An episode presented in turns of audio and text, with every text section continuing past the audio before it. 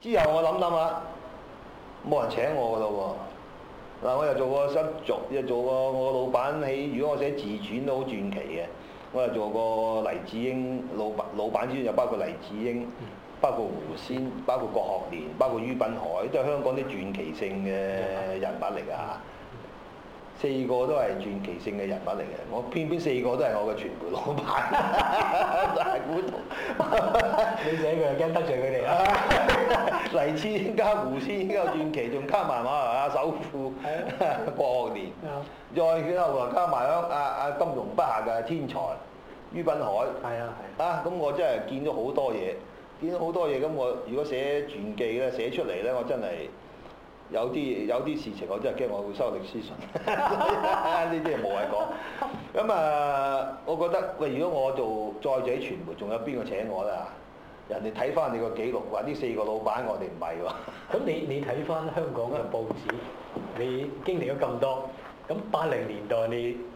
末末期你入行，其實八零年代嘅報業你又點睇咧？就九零年代嘅分別喺邊度咧？佢八零年代當時經濟日報就啱先冒起，即係 經濟日報嗰陣時就係信報同經濟。其實一九八零年左右有張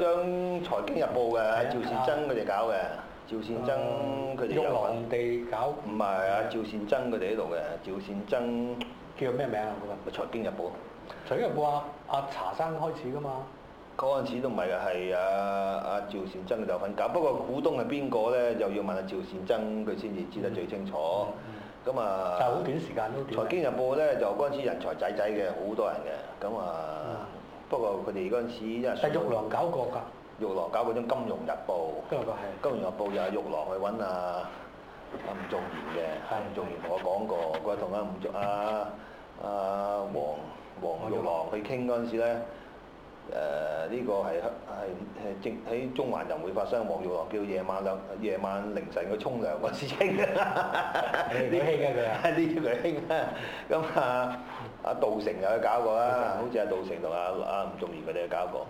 咁但係財經日報咧就嗰陣時好多人才嘅，如果你諗翻起而家就，其中譬如啊阿 Water 張啊張張張忠永咁，後來成為投資銀行家啦，成日張樹懷啊，唔係張樹懷，叫張忠永。張忠永 Water 其實其實 Water 嘅阿水。水嗰陣時佢未讀大學嘅，就跟住阿阿阿趙善珍去搏命嘅，後來佢成為誒、呃星展啊、蘇王啊嗰啲嗯嗰啲董事啦嚇，喺香港啊嚇，咁好出名嘅銀行家。咁佢哋嗰陣時咧就因為根據佢哋講咧，就係嗰陣時啊信報啊林先生咧就鬥志旺盛啊，同佢哋砌得好緊要嘅係。咁啊喺信報全力還擊之下咧，佢哋冇法子 頂得順，咁啊輸咗咁啊執咗就算啦。咁啊，自從財經日報之後咧，就冇其他張新報紙，但到到誒八七年嗰陣時咧，就發生股災。嗯阿傅兆波股出災啦，嗰陣時咧，就洪兆波出張經濟日報。八八年佢啊，八八年出張經濟日報嗰陣時咧，就唔知點解啲強勁嘅對手啊，可能有啲睇佢唔起，嗯啊唔知點解啦，貨又貨 F V，咁於是佢就係啊佢哋又夠勤力，係佢夠勤力，咁誒有啲創新嘅，咁就上咗嚟，上咗嚟呢張係近三十年來唯一廠行又成功嘅第一張財經報紙，跟第二張就係蘋果啦。咁你除咗呢由一九八零年係佢哋呢張成功。係啦，如果你由計起啊，我如果數手指由我識睇報紙開始啊，五幾年呢五廿年來啊，嗯，香港得兩張報紙創業成功嘅啫嘛，一張就係《經濟日報》，一張係《蘋果日報》，其他信報你都算係成功。信報都係啊，信報都係七十年代創業嘅，七三年啊啊七三年創業啦嚇，都係呢三張啫。係咁啊，其他冇啦，其他啲老牌嗰啲執晒啦，執晒嗯執晒，剩翻張星島唔執啫。升到都換咗老細啦。星都換晒人啦，啱咁城報又換晒人啦，城已報經換晒人。而家都死下死下咁啦。啊！呢個唔敢講佢啦嚇，總之佢仲可以生存， 總之就剩翻得翻報業咧，就數手指以後都係得咁多。不過到到二十世二一世二十一世紀又開始新興啲免費報紙啦，咁又將個市場局面又改變晒。所以而家經營經營報紙咧，就係、比以前艱難好多嘅。但你又睇嗱，其實八零年代晚報就開始式微啦，係啊係啊啊，晚報式微啦，所以你升到晚報嗰個星島漫步係誒，由由哦二十幾萬一路跌落去啦嚇。係星島漫步已係。經係開始，特別你嘅時間仲升到萬仲喺度，跟住嗰陣時我喺度嗰陣時都係九年殘喘啫，啊跟跟住住就一個歷史你又唔想執啫嘛。就係啊但係收尾都都停咗啦都停咗啦。咁冒起嘅都大眾報紙係得東方 啦，係另外一份報紙成功就係東方啦，係啊，當然係東方係係成啱功啱你講嘅，東方係東方好成功嘅。東方成功啊啦。咁呢呢個而家慢慢改變晒，改變其實晒啦東。方都成功，你又點睇咧？東方成功打低晒成報啊，打低晒所有嘢。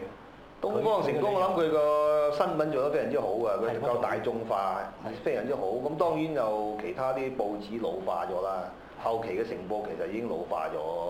都好犀利搶新聞嗰方面咧就唔夠但係哦東方天咁天搶係成功嗰段時間個。天天咧就係、都天天咧就係五八年嗰陣時成立啦，我話第一個嗰陣時我做緊讀緊小學，啊呢個六一好似係五八六一啊六一六一六一六一。我因為我嗰陣時讀啊天緊天天天第一次，佢就係啊四色啊嘛，安色啊嘛。全香港第一、全世界第一張菜鳥報紙啊，但係我記得我小學時代嘅嗰陣我係讀，六一年不，過或者要問翻阿信哥啦嚇，因為我係我訪問有佢啊。因為我第一個我第一次攞稿費咧就係喺《天日報》攞稿費，嗰陣時我讀緊小學，咁我投稿就攞兩蚊稿費，咁咧就行路去佐敦道碼頭搭船過海，再搭巴士去北二角天堂啊嘛二天堂我哋塘塘咩街啊？塘水道。糖水道啊，咁又再翻翻嚟，翻去翻嗰邊，原來嗰兩蚊咧掟翻好少錢， 但係但係都開心話俾阿阿阿媽聽，嗱我寫稿都有兩蚊啊咁， 所以《天天日報》話第一小學嗰陣時我已經投稿，好殘過一次稿費，《天天日報》真係攞咗兩蚊。咁啊，《天天日報》曾經有一個時期咧就誒喺星島嗰陣時，我喺星島嗰陣時知道嗰陣時係咧佢最賣最高嘅所以賣緊廿二係至啊，嗯廿五萬好犀利蚊嗰陣時係。但係嗰陣時，我哋內部知道咧，天天一個麻煩之處咧，就係銷量好高，但係廣告不成比例，係，廣告唔夠，但係廣告佢當時汽車廣告好犀利啊嘛，但係係都係唔都係得唔。夠，個廣告係唔夠。咁於是有個兩難，有陣時就嗰陣時曾經有人話誒嗰個色情版太過色情啦，係呢個真。咁咧就事實 係當然啦。當然咁，啊，所以人哋唔肯落廣告咁，於是後來佢哋做一個實驗咧，就誒取消咗個色情版。我真係跌啦。哇！即刻跌止真係，跌到零零唪唥。咁啊，後來佢就即刻又加翻，都都冇咗。所以香港係好奇嘅，你辦報紙，咁你 你唔好輕易夠膽改現有嘅內容啊嘅，你一改親唔知死定生嘅，嗯，好難講嘅。嗰、個《天天日報》做過一次實驗咧，就 以後就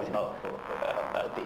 咁所以呢個好難講。唉，咁啊，但係佢嗰陣時賣咁多份，但係冇肉食啊嘛。